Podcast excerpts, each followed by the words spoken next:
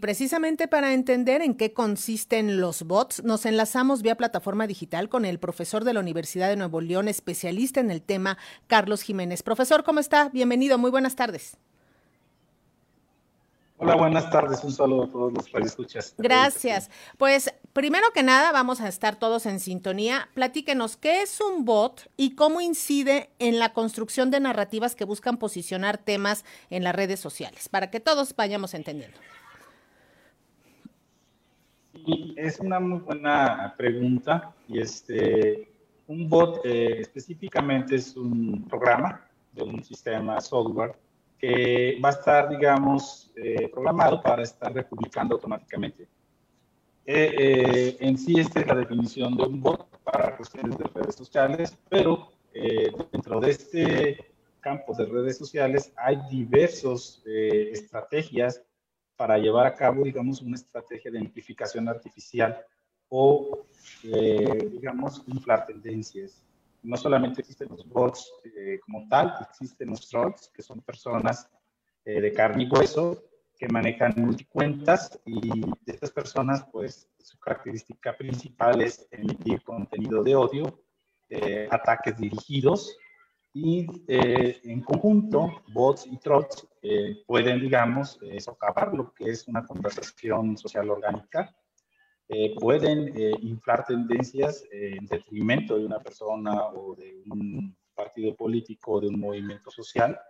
este fenómeno, yo lo vengo estudiando desde hace algunos años, se ha incrementado a partir de lo que se conoció, recordaremos todos, la primavera árabe, donde la la sociedad se autoorganizaba mediante el uso de las redes sociales y mi hipótesis es que eh, los sistemas eh, de control oligárquico pues vieron en las redes un peligro, ¿no? Es decir, la gente se estaba autoorganizando, estaba incidiendo en algunos eh, países, haciendo cambios políticos y sociales, y después implementan toda esta, esta estrategia para, digamos, socavar esta autoorganización social mediante la manipulación de tendencias. Esto a raíz, como les decía, este impulso del movimiento red, que así se le denominó en aquel entonces.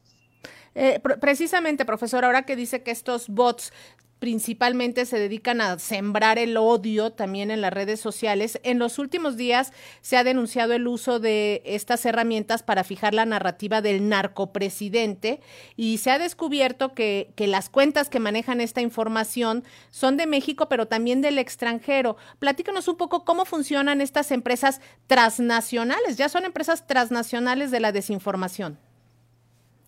Es correcto. Eh, particularmente eh, Sabemos que desde hace algunos años países, eh, por ejemplo en Sudamérica como Argentina, Chile este, y España, pues son países, digamos, donde la derecha internacional ha venido construyendo este tipo de sistemas o empresas para, eh, digamos, golpear gobiernos progresistas.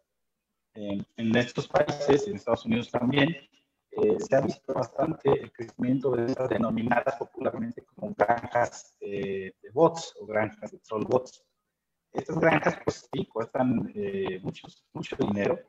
Es una inversión muy grande que se tiene que hacer para, digamos, sostener estos sistemas que, como te decía, es, por una parte son sistemas eh, robotizados, automatizados como los bots, pero también tienes a personas reales, que están ahí emitiendo y manejando multicuentas y que son capaces de sostener, eh, digámoslo así, una conversación, eh, pero de ataque, llena de odio, de clasismo, de racismo. En México, eh, al menos yo he venido siguiendo estos ataques contra el presidente López Obrador desde 2018 y ha sido una constante. Año tras año han emitido decenas, centenas de hashtags que muchos se hicieron tendencia o sea, para lograr una tendencia eso requiere un gran esfuerzo de estrategia, en este caso, eh, para poder posicionar narrativas, ¿no? Que continuamente el presidente en sus mañaneras pues ha tumbado, ¿no? Eh, me parece que la estrategia del presidente de, comunicación de no dejar, eh, digamos, un, un, este, un hueco para la desinformación, eh, ha sido importantísimo, ¿no? Su estrategia de comunicación en la mañanera.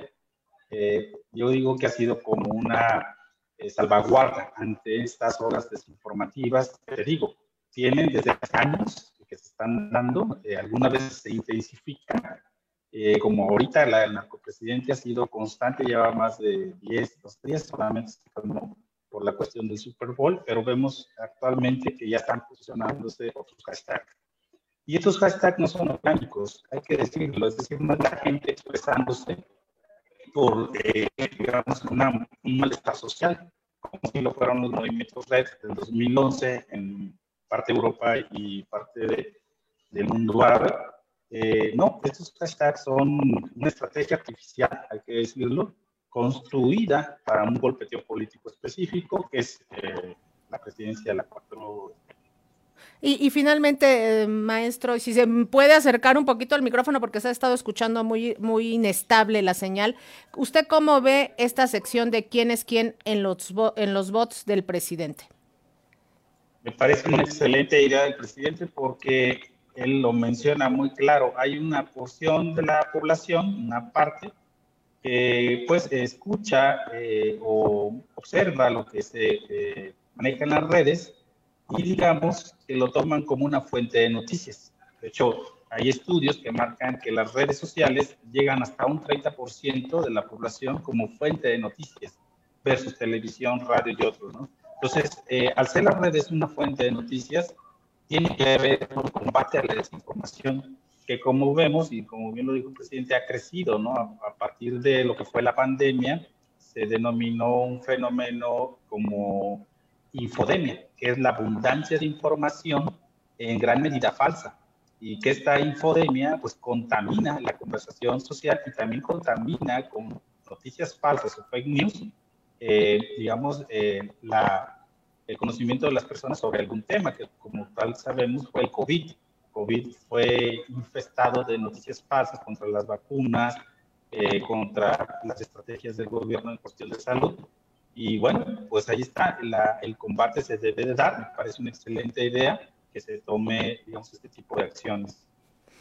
Pues le agradecemos muchísimo, eh, maestro Carlos Jiménez de la Universidad de Nuevo León, especialista en este tema de bots y granjas y troles y todo este asunto de las herramientas digitales. Muchísimas gracias por estar en los noticiarios Pulso de Radio Educación. Un gusto estar con ustedes. Saludos. Gracias, muy buenas tardes.